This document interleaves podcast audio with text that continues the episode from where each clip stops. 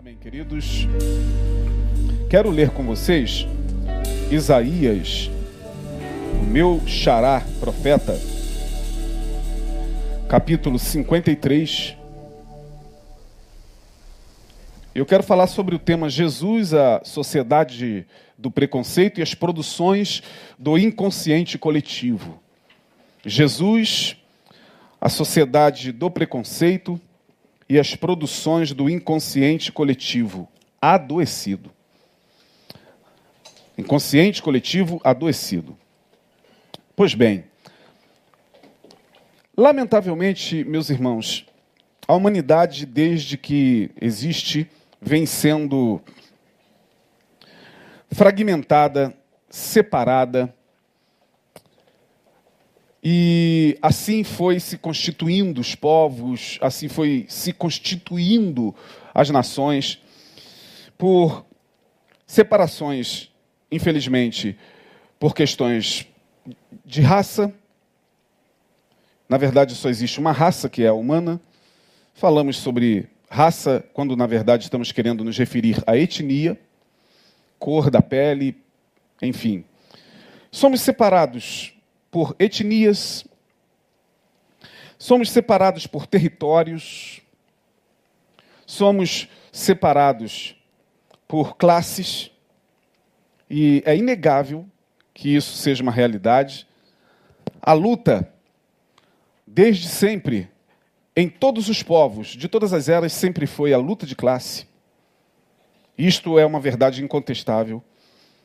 Somos separados por classes, somos separados por questões econômicas, somos separados por ideologias, somos separados por tradições familiares, somos separados por estirpe, somos separados, infelizmente, e talvez a mais a mais triste de todas as causas de separação seja a separação pela religião. Somos separados pelas crenças. Então a humanidade ela é toda constituiu-se desta forma. A humanidade caída. Eu não creio que este fosse o projeto original de Deus. Original. Mas assim se deu após a queda e assim se deu a partir dos povos que foram se constituindo ali do, da, das três primeiras eh, etnias, podemos assim dizer, do tronco de Noé, de seus filhos Sem, Cão e Jafé. A humanidade é toda separada. Nós vivemos separados, mais do que nunca nesse tempo, por conta desse mal que nos acometeu. Vivemos separados uns dos outros, não só pelo medo do contágio, como também vivemos separados há muito tempo pelo medo natural que instalou-se no nosso coração pelo outro. Temos medo do nosso próprio semelhante. Temos medo justamente daqueles que podem e acreditamos fazermos mal, fazer-nos mal. Assim sendo, o mundo é como é e vem tornando-se cada vez pior por conta do que eu já falei, separação de classes, o que gera, lamentavelmente, uma luta insana de classes, luta que é exaltada por questões ideológicas e que é apregoada por questões políticas e que é bandeira de certos partidos políticos, mas que nunca esteve no coração de Deus, a luta de classes. Não, nunca esteve no coração de Deus isso. Isso é uma consequência da própria lei da sobrevivência. Nós vivemos numa verdadeira selva de pedra. O homem é lobo do próprio homem, ou lobo do lobo do lobo do homem. Lamentavelmente, parece que graça hoje o lema é, cada um por si. E tem uma, uma, uma música antiga aí que ousadamente ainda vai dizer cada um por si, Deus contra todos? Parece que o autor estava meio revoltado com, com Deus. É, farinha pouca, meu pirão primeiro, todo mundo querendo para si, sem pensar no seu semelhante, sem pensar no seu próximo. Nós vimos isso lá atrás na quarentena, quando a mídia, e sempre ela, soltou aquele boato de que ia faltar papel higiênico. Não sei se você se lembra disso. Meu Deus do céu, as pessoas se acotovelavam nos mercados, justamente na, nas prateleiras de papel higiênico, para pegarem o, o maior número possível, sem se dar conta de que outras pessoas também poderiam chegar ali para pegar o produto para si.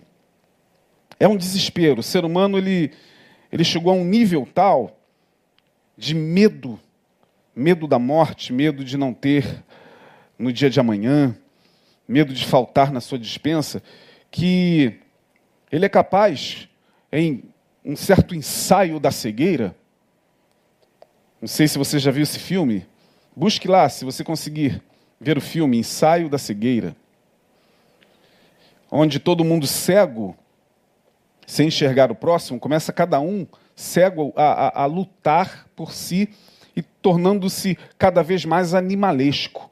Porque se você não sabe, nós trazemos em nós um sistema que fica bem aqui no tronco do, do, do cérebro, bem nessa região aqui, chamado sistema reptiliano. Foi o primeiro sistema a se formar no homem. O chamado sistema reptiliano. O sistema reptiliano ganhou esse nome é, dentro do estudo da anatomia porque foi o primeiro sistema a surgir no homem primitivo e que tem como função fazer com que ele lute pela sobrevivência, mate o seu, o seu, o seu concorrente para, para sobreviver. Então, lá no, nos homens da cavernas, das cavernas, lá, lá é, é, entre os, os os homens primitivos, o homem de Neanderthal, o, o homem de Cro-Magnon, o Australopiteco, é, todos os, os protótipos evolucionistas desse, desse chamado Homo. Dizem que nós somos da espécie Homo sapiens. Sapiens. Eu não sei de onde vem tanta, tanta sabedoria Homo sapiens, sapiens, evoluímos em termos tecnológicos, evoluímos em termos científicos, mas estamos cada vez mais reptilianos.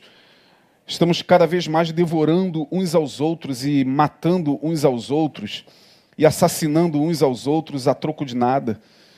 E quando eu me deparo com Isaías 53, já que eu vou falar de preconceito, a Sociedade do Preconceito e as produções do inconsciente coletivo, eu coloquei as produções do inconsciente coletivo adoecido, porque o inconsciente coletivo nada mais é do que esse grande arquivo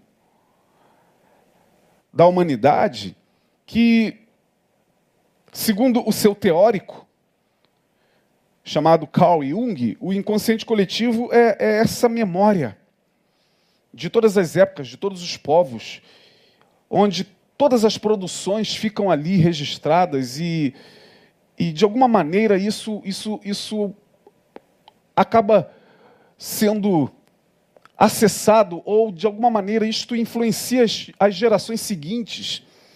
E quando eu olho para esse momento que nós estamos vivendo, eu percebo que nós chegamos a um nível de inconsciente coletivo adoecido ou seja, o inconsciente coletivo faz com que as pessoas reajam de acordo com as produções da, daquele meio, daquele grupo, daquela família, daquele povo, daquela nação, daquela etnia. Isso é inconsciente coletivo. Por que inconsciente coletivo? Porque nós temos talvez a capacidade de captar inconscientemente o que o nosso semelhante faz, ainda que em níveis sutis. Ainda que em níveis muito sutis.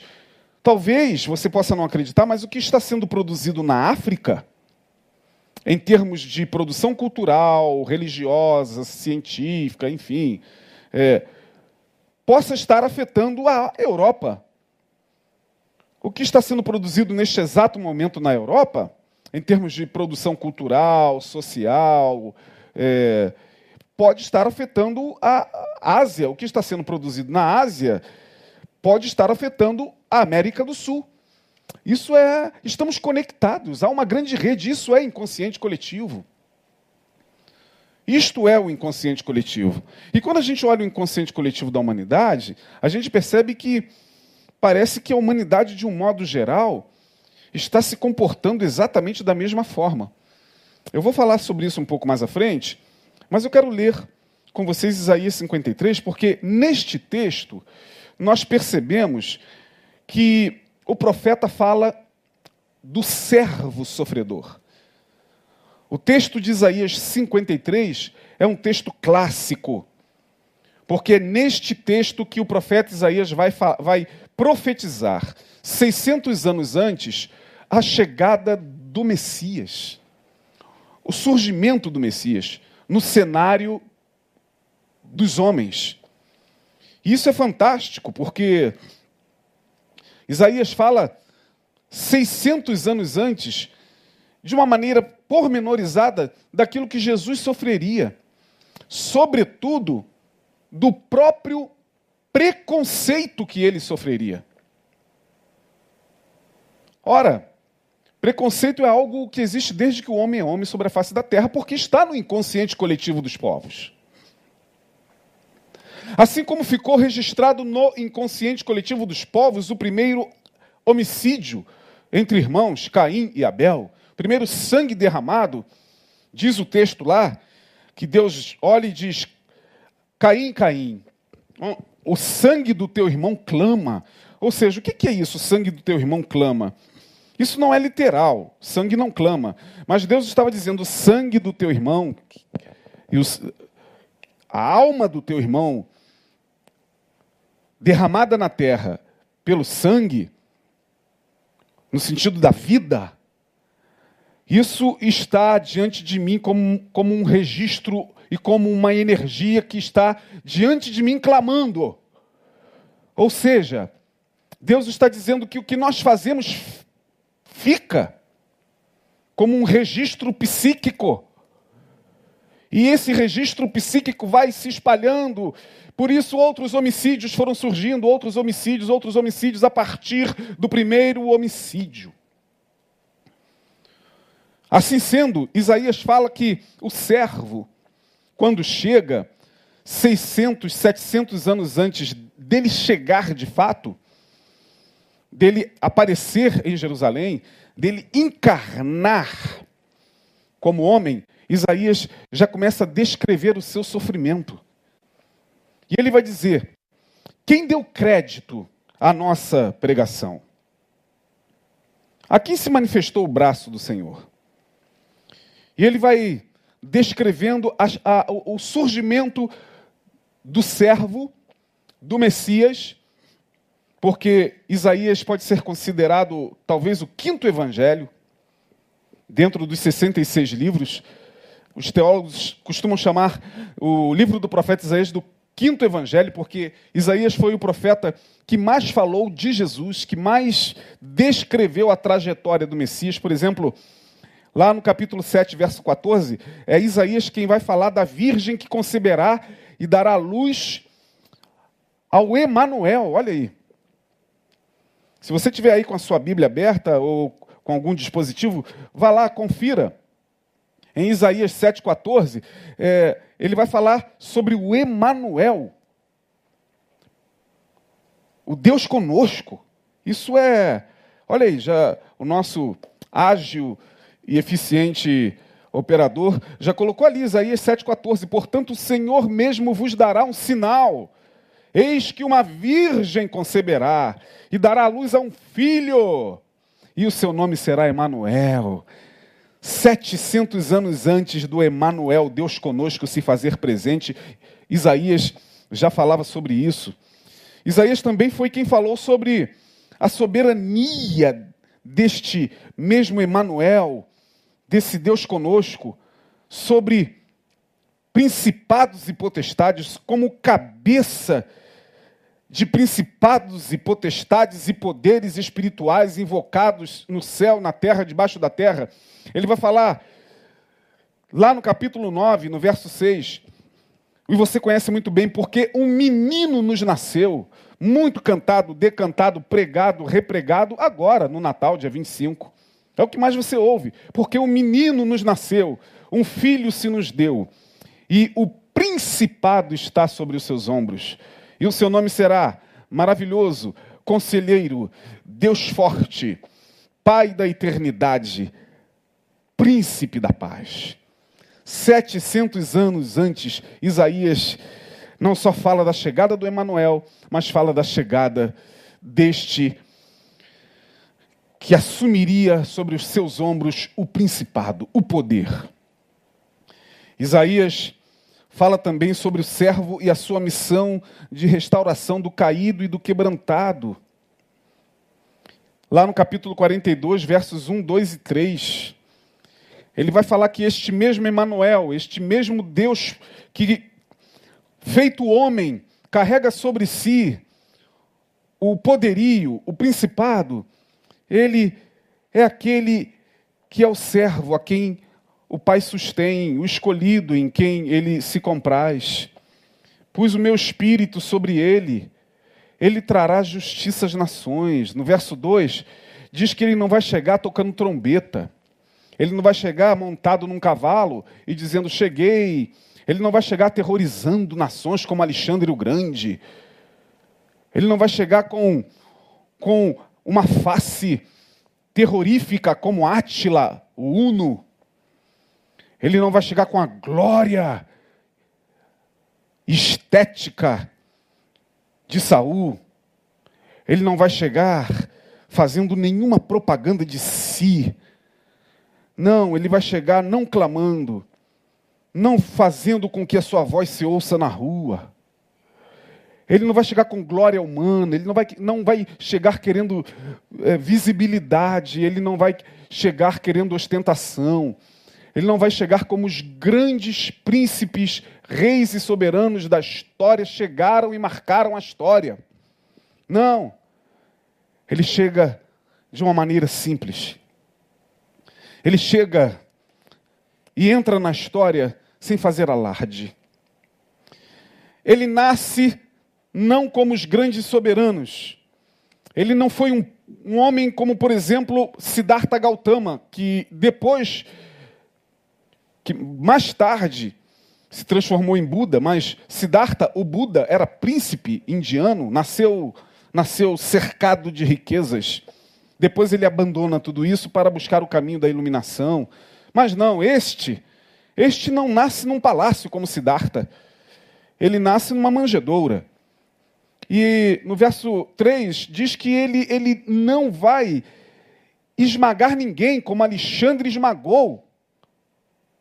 Ele não vai esmagar a cana. Ou seja, ele não vai chegar pisoteando povos e nações como Júlio César, o general romano. Ele não vai chegar destruindo pessoas e exércitos, como Marco Antônio. Não, ele não vai chegar como esses grandes nomes da história chegaram. Pelo contrário, ele vai chegar não esmagando a cana e nem apagando o pavio que fumega. Ou seja, ele chega olhando para o homem sem esperança e trazendo esperança. Se há uma esperança, se o pavio está quase apagando, mas está fumegando, ele não vai apagar. Ele não vai acabar de jogar uh, cinzas em cima desse pavio que fumega que muitas vezes é o miserável que está na esquina, é o pobre que não tem ajuda de lado algum, é esse, os pavios que fumegam estão aí, invisíveis a, aos olhos do, dos nossos governantes, invisíveis aos nossos olhos, muitas vezes. Porque nenhum de nós tem muito tempo com um pavio que fumega. Nenhum de nós quer saber de pavio que fumega. Eu costumo, de vez em quando, almoçar com, com o meu filho próximo da minha casa. E é muita gente que, que come ali num, num, num lugarzinho aberto, é, uma comida muito saborosa, e sempre tem um homem ali, esquizofrênico, que chega ali e sai falando alto no meio de todo mundo. E ele anda no meio de todo mundo com, com uma certa agressividade, ele parece que vai agredir, mas não agride.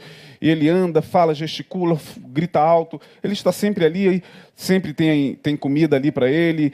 As pessoas que, que são donas do estabelecimento são muito generosas. E eu fico parado olhando para ele, às vezes ele chega próximo da minha mesa, eu olho dentro dos olhos dele e vejo que por detrás daquela, daquela loucura tem uma alma como essa, um pavio que fumega, e eu fico pensando e vendo algumas pessoas olhando com aquele desdém, um louco, apenas um louco, que está ali. E eu comentava com meu filho, ele estava no sábado, a gente estava almoçando. Eu falei, filho, sabe por que, que algumas pessoas tratam ele assim? Porque ele vem aqui denunciar nossa loucura. E ninguém quer olhar para ele porque ninguém quer ver a sua própria loucura nele. Por isso que ele não é bem-vindo aqui. Ele é um pavio que fumega e Jesus não apaga o pavio que fumega. Agora sim, nós vamos para o texto. Quem deu crédito à nossa pregação, a quem se manifestou o braço do Senhor. Como é que Jesus chega? Foi subindo como renovo perante ele, como raiz de uma terra seca. Raiz de uma terra seca. Imagine num lugar árido, chão rachado, em um lugar de pouquíssima expressão, de pouquíssima. É, é, é, de, de um, um, lugar onde, onde, onde não se tem nada que possa é, dar sentido de, de prazer aos olhos, como os grandes e áridos desertos. Um lugar que não é valioso, não, não é uma terra valiosa é um lugar insignificante. É ali que o texto diz que ele foi nascendo, como raiz de uma terra seca. Esse homem nasceu na Palestina. O que era Palestina? A palavra Palestina no hebraico significa isso aqui, garganta. Era uma garganta. A Palestina era literalmente uma garganta entre o, entre o, o Reino do Sul, o Reino do Norte, e era apenas um lugar estratégico que foi muito disputado entre, entre o Reino do Sul e o Reino do Norte, entre o Reino, o reino é, do Egito e o Reino do Norte, depois que, que, que o Norte e o Sul se tornaram, se tornaram impérios, a Palestina era esse lugar completamente desconhecido. O que é a Palestina? E mais ainda, eh, Belém, e mais ainda, é, ali onde Jesus fez o seu, seu recenseamento, onde foi feito o seu, seu recenseamento, Nazaré. Jesus de Nazaré. Que lugar é esse? É a raiz de uma terra seca. Onde esse cara mora? Quem é ele? Ele vem de Roma? Não. Ele vem de Atenas? Uma cidade nobre da Grécia? Não. Ele vem de Corinto? Uma cidade extremamente importante? Não, ele vem de um lugar que é como raiz de uma terra seca. Ele não tinha parecer nem formosura. Olhando nós para ele, nenhuma beleza víamos para que o desejássemos. Não, nós olhávamos para, para Saul, pelo menos em Saul nós víamos beleza para que o desejássemos. E queríamos talvez alguém como ele. Queríamos alguém que nos representasse assim como ele. Saul, que diz o texto bíblico lá que era um homem que se sobressaía da cintura para cima, não sei se em, em físico ou não sei se em beleza. Mas era este que o povo esperava. Era alguém que viesse, talvez, com, com o rígido clamor de trombetas de homens, como já citei aqui: Alexandre o Grande, Júlio César e tantos outros, né? Ptolomeu, Seleuco. Cassandros, grande general de Alexandre, mas quem é esse? Eu olho para ele e não vejo beleza alguma para que o deseje, para que eu o deseje. Sim, aqui começa o preconceito. Aqui começa a rejeição ao servo. Aqui começa hum, porque o inconsciente coletivo da humanidade já estava formado e adoecido pelas divisões e separações que nós falamos aqui no início. Aqui começa então a saga do servo. Ele é rejeitado. Era desprezado, verso 3. Ele era o mais indigno. Ele não era só um indigno. Não, o texto não diz que ele era apenas o, o indigno. Ele era o mais indigno dentre os homens. Minha gente, olha a, a, o superlativo aqui de intensidade. Ele era o mais indigno. Em outras traduções, o último dentre os homens. O último dentre os homens. O mais indigno dentre os homens. Homem de dores. Homem experimentado nos trabalhos. E, e como um de quem os homens escondiam o rosto, mais uma vez, olha, para mim não existe. Não tem nada que me atraia não tem nada que me apeteça, talvez, e que me leve a, a, a desejar, a estar como um ícone historicamente significante. Não. Um homem como um de quem os homens escondem o rosto era desprezado e não fizemos dele caso algum. Bom, Aqui você já vê algumas questões muito interessantes que eu quero compartilhar com vocês. Jesus ele chega em um contexto geográfico sem a menor importância. Você é da onde mesmo? Onde você mora? Zona Sul, Zona Norte, Zona Oeste? Existe esse lugar, Realengo, Bangu, Santíssimo? É, Existe isso? Talvez alguém lá da Zona Sul, lá da, da ponta da Zona Sul, possa perguntar. Santíssimo, Zona Oeste, nunca ouvi falar. Bom, mas é, acredito que você já tenha ouvido falar de, de, do, do, Leblon, nada contra. É, não estou aqui fazendo nenhum juízo de valor. Eu estou só dentro de um contexto aqui que eu estou elaborando e desenvolvendo com vocês. Que lugar é esse que você mora? É, não, não, eu não, eu não, não conheço esse lugar. É, da onde você vem? De que berço tu és? De que família nobre tu és ou pertences? Não, ele, ele vem assim.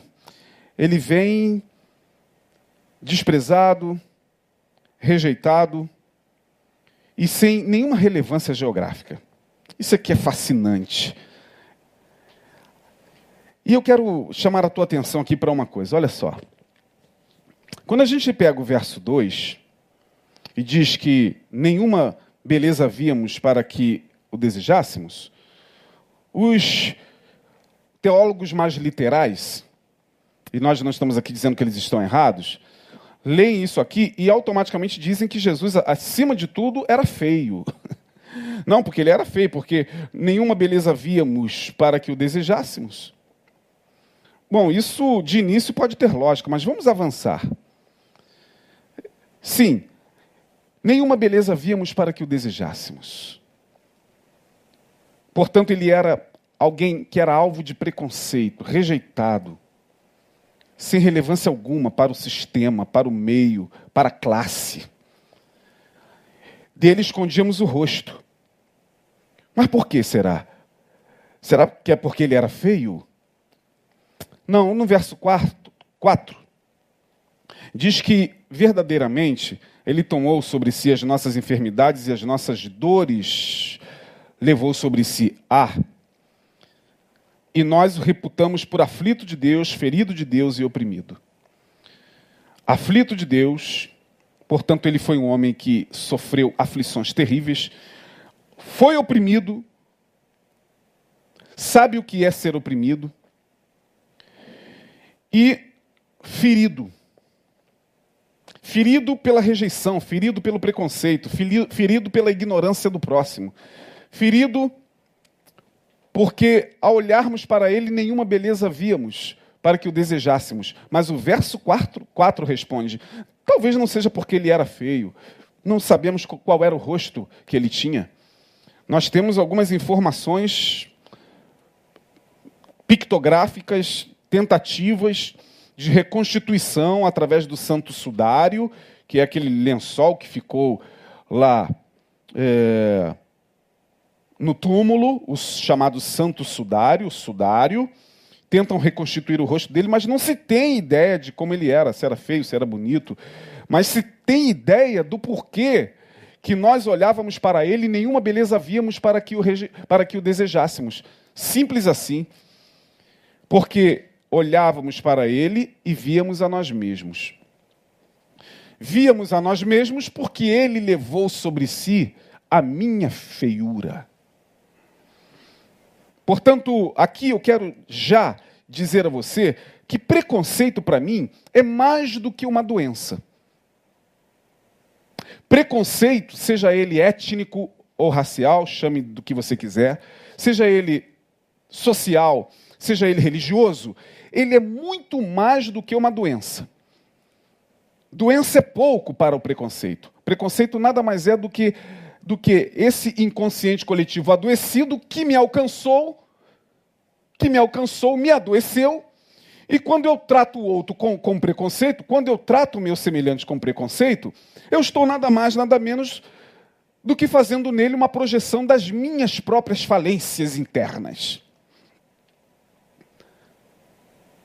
Quando eu olho para o meu semelhante e nenhuma beleza eu vejo nele, seja étnica, seja social, seja econômica, a ponto de rejeitá-lo, eu estou simplesmente projetando nele, porque ele é da mesma raça que eu, criado pelo mesmo pai que me criou, e já começa aí um grande problema, irmão, você que é irmão nosso de fé, essa questão de falar que filho de Deus é só quem é crente, vamos lá, hein?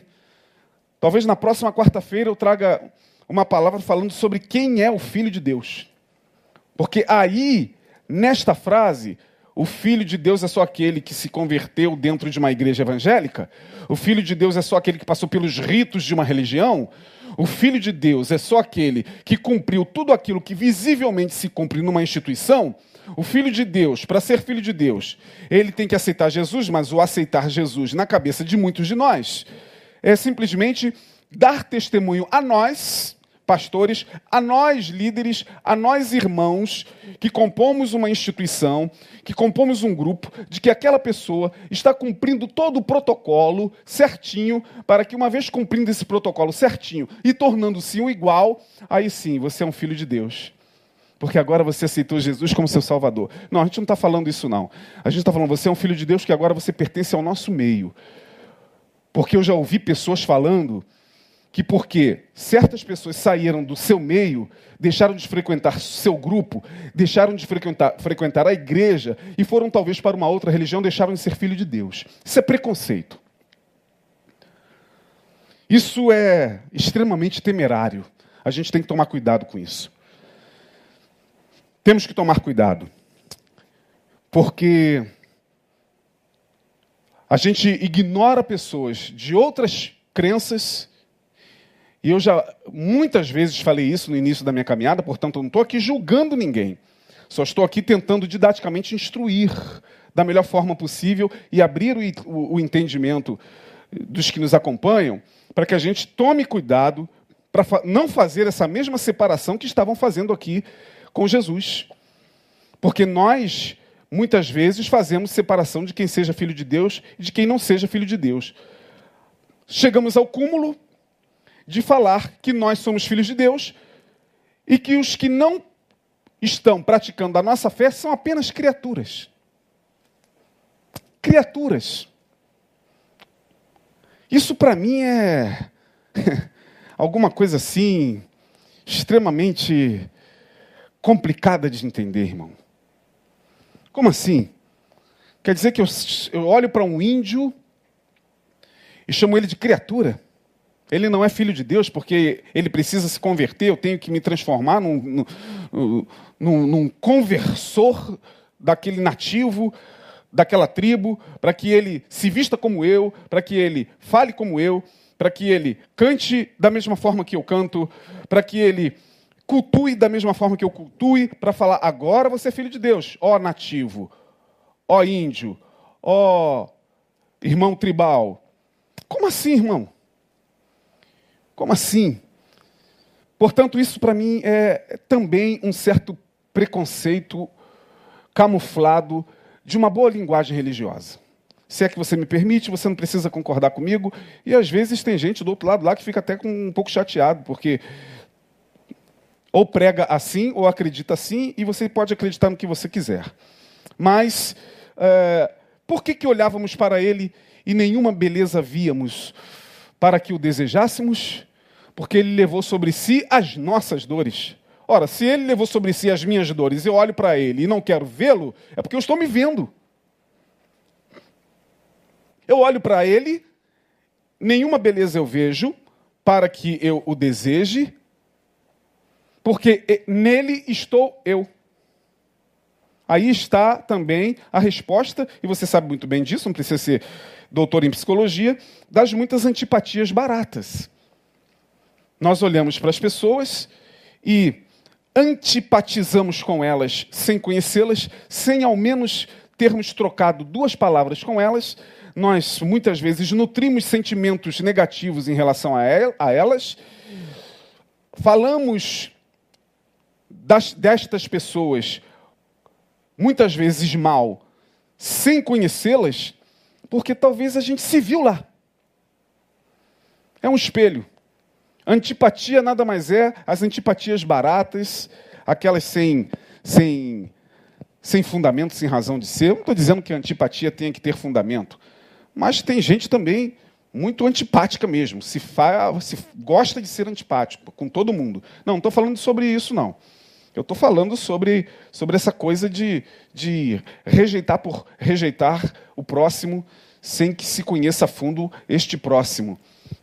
O, o que, que esse próximo carrega de mim como aquele esquizofrênico que chega lá onde eu almoço e todo mundo, todo mundo não, algumas pessoas ficam incomodadas.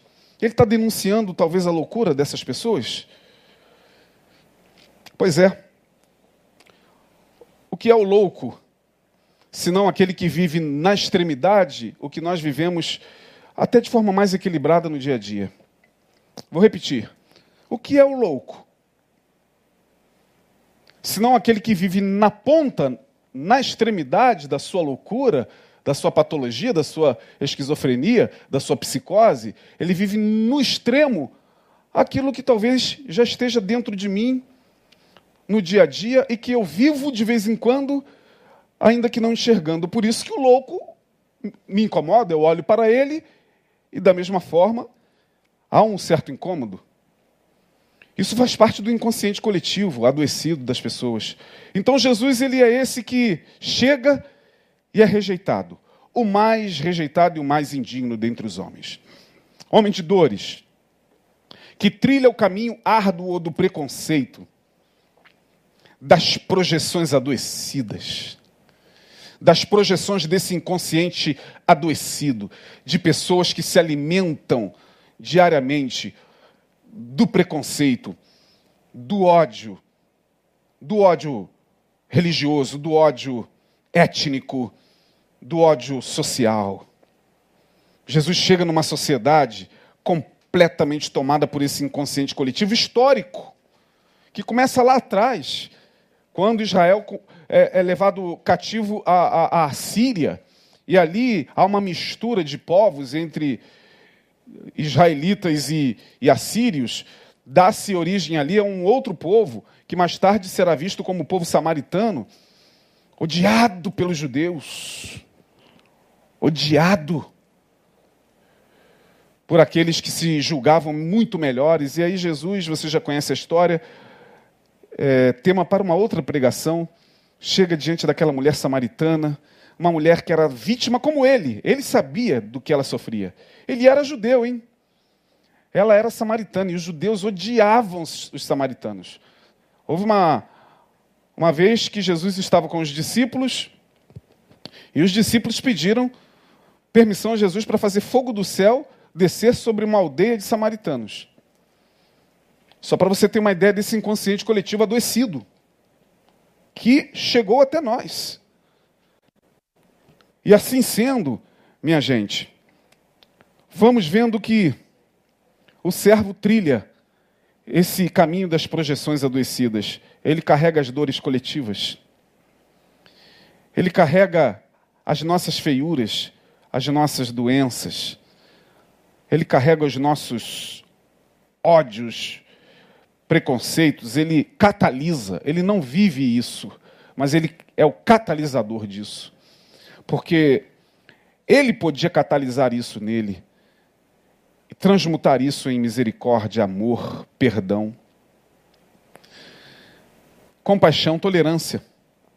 Tolerância para com os diferentes, tolerância para com os que pensam diferente de mim, tolerância para com os que creem diferente de mim, tolerância para os que pertencem a uma etnia diferente da minha, tolerância para os que pertencem a uma classe social diferente da minha.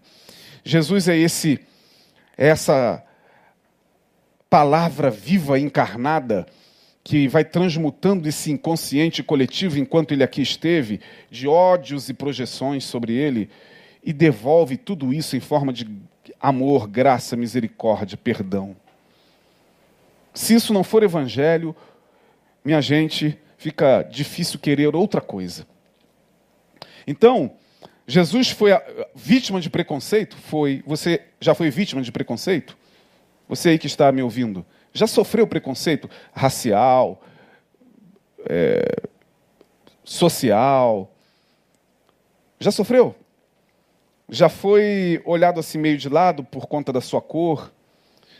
Já, já já se sentiu mal, talvez você, empregada doméstica, que trabalha num grande edifício da Zona Sul ou de outro qualquer lugar, e ao entrar ali por ser uma empregada, um, um, uma, uma servente daquele, de, de, limpeza, uma profissional da limpeza, ao entrar, ao entrar no lugar já foi distratada, já foi olhada de uma outra forma, é porque essa doença está no inconsciente coletivo e acometeu corações que, infelizmente, por desconhecerem o Evangelho, se abrem para estas energias negativas. O preconceito, para mim, é muito mais do que uma doença. O preconceito é a projeção das nossas próprias falências. Vou repetir: o preconceito é a projeção das nossas próprias falências. Vamos caminhar Estamos chegando no final da nossa palavra. O servo então trilha o caminho árduo do preconceito, das projeções adoecidas, ele carrega dores coletivas. E aí, três estigmas o texto, o texto me mostra de uma sociedade que é a sociedade do preconceito. Primeiro está no verso 1, irrelevância social e existencial. Quem deu crédito? Irrelevância social e existencial. Quem deu crédito? Quem deu crédito ao que você falou? Quem deu crédito ao que você expressou? Quem deu crédito?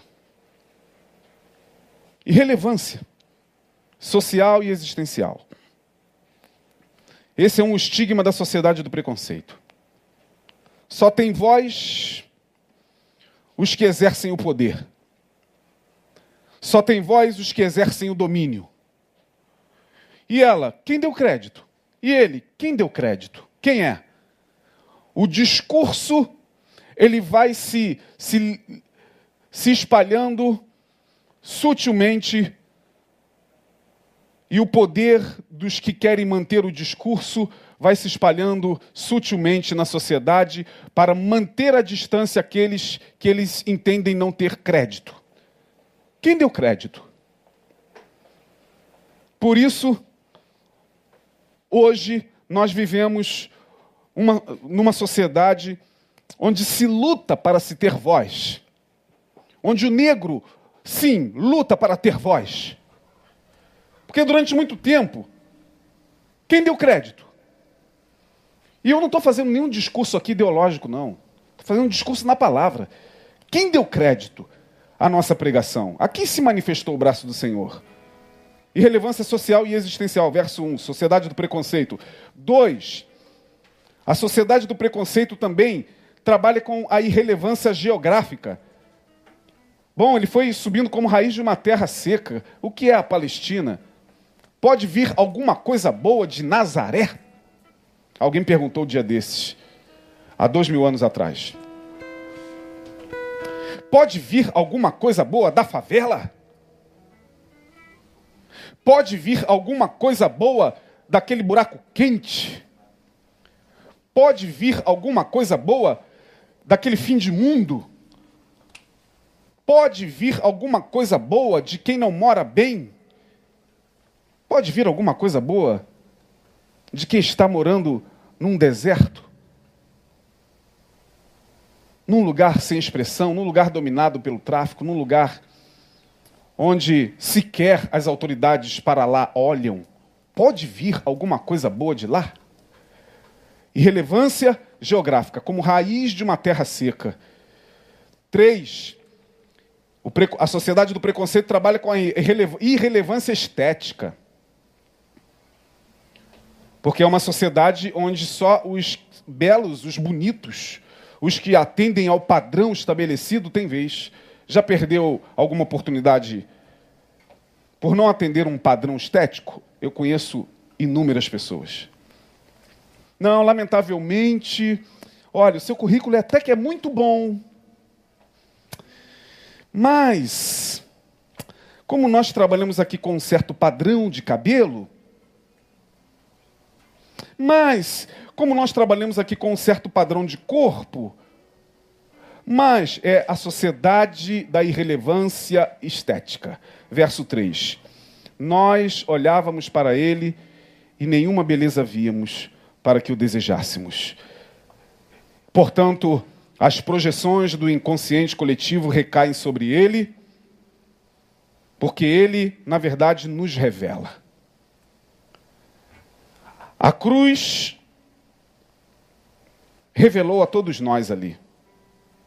Todos olhavam para ele e se viam. Os soldados romanos que ali estavam, assustados, se viam nele. Eu estou ali, eu estou ali cometendo barbaridades, usando a minha posição de autoridade e massacrando o pobre. Sim, o soldado romano talvez olhava nele e, e via a ele próprio, subornando pessoas.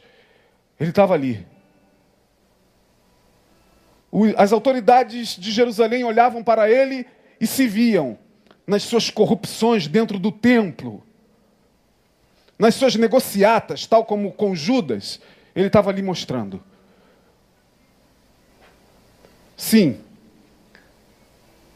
os menos favorecidos estavam ali se vendo no acolhimento que ele deu a quem não tinha expressão alguma, a quem não tinha lugar de voz. Todos se viam ali na cruz. Caminhando para o final. Diante disso, o que, que a gente aprende?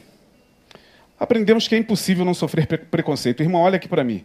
Você vai continuar sofrendo preconceito pela sua cor. Isso não vai acabar, não, gente. Pode acabar os Estados Unidos da América. Pode acabar a América, pode ficar em cinzas. O preconceito faz parte do inconsciente coletivo adoecido. Não adianta.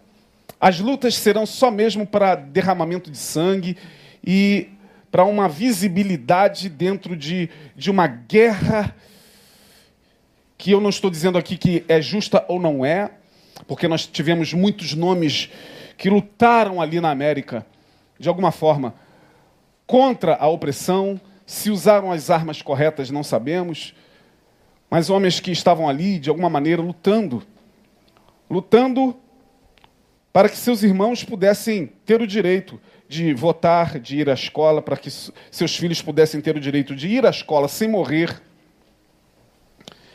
É impossível não sofrer preconceito, irmão. Você vai sofrer preconceito o tempo todo. Porque você é gordo, porque você é magro, porque você é negro, porque você é branco, porque você é pastor, porque você talvez seja do candomblé, da umbanda. Você vai sofrer preconceito o tempo todo por ser ateu. Você vai sofrer preconceito o tempo, o tempo todo por acreditar em Deus. Você vai sofrer preconceito o tempo inteiro. Porém, o servo nos ensina uma coisa: eu posso sofrer preconceito, não tem como ser diferente, mas eu posso não me deixar vitimizar por ele e não me tornar um complexado, um amargurado. Ah, não, Jesus, tudo que não foi, foi uma vítima dessas projeções adoecidas. Tudo que ele não foi, foi um coitadinho. Nem diante dos discípulos nem diante dos amigos ele chorava. Ah, porque os fariseus me rejeitaram na sinagoga. Ah, porque os principais dos sacerdotes me xingaram, meus amigos. Como eu preciso de vocês. Não, não, não, não. Teve um momento que só ficaram os doze, ele estava falando em João capítulo 6, ninguém entendeu o discurso, foi todo mundo embora. Vazou todo mundo. Ih, não quero ver, não. Ih, negócio de minha carne verdadeira comida é o quê? Isso é canibalismo? Isso é autofagia? Deus me livre, deixa eu ir embora. Ficaram só os doze. Na multidão. Tu imagina os coachings hoje falando, saindo 20 por ali, 30 por ali, só fica 12. E o coaching se mata.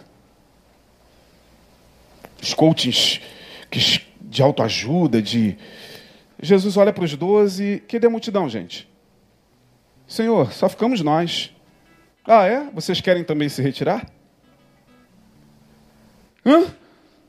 A porta da rua é serventia da casa. Vocês também querem se retirar? Pedro, Senhor, para onde iremos nós?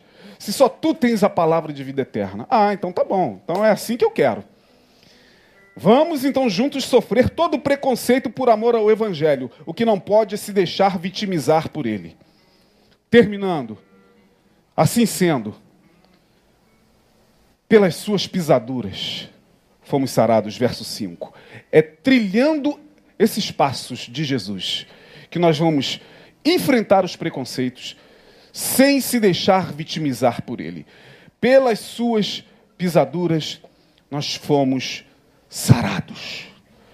O que sara é o evangelho de Jesus, o que sara a dor do preconceito, a dor da rejeição, a dor de projeções, muitas vezes adoecidas, que recaem sobre certas pessoas, projeções da família adoecida, projeção do grupo religioso adoecido, projeção do grupo social adoecido. O que salva é enxergar as pisaduras dele e segui-las e pisar nelas. Porque pelas suas pisaduras nós somos sarados todos os dias pela palavra eterna que Deus possa nos abençoar. Em nome de Jesus. Saiba que em Jesus você não evitará preconceito. Mas em Jesus você pode ser ensinado a não ser uma vítima dele. Vamos orar. Obrigado, Senhor. Obrigado pela tua palavra. Que mundo é esse que nós estamos vivendo de tanto preconceito, de tanto ódio? de tanta separação entre os teus filhos, os teus semelhantes, aqueles que tu criastes com tanto amor. Não, não é este o mundo que tu queres, mas são os homens que assim fizeram. Ajuda-nos como servos teus a mergulharmos na consciência do que seja o teu evangelho, porque só o teu evangelho só a compreensão do Evangelho, do amor, da graça, do perdão, da tolerância, da misericórdia, do acolhimento, pode transformar esse status quo global. Faça-nos guerreiros da luz, não da religião, porque a religião também está separando, está matando, está destruindo está fomentando guerras no mundo. Tem misericórdia. Ajuda-nos. Dá-nos um restante de semana na tua presença, no nome de Jesus. Amém. Até a próxima semana. Deus abençoe. Fiquem com Deus.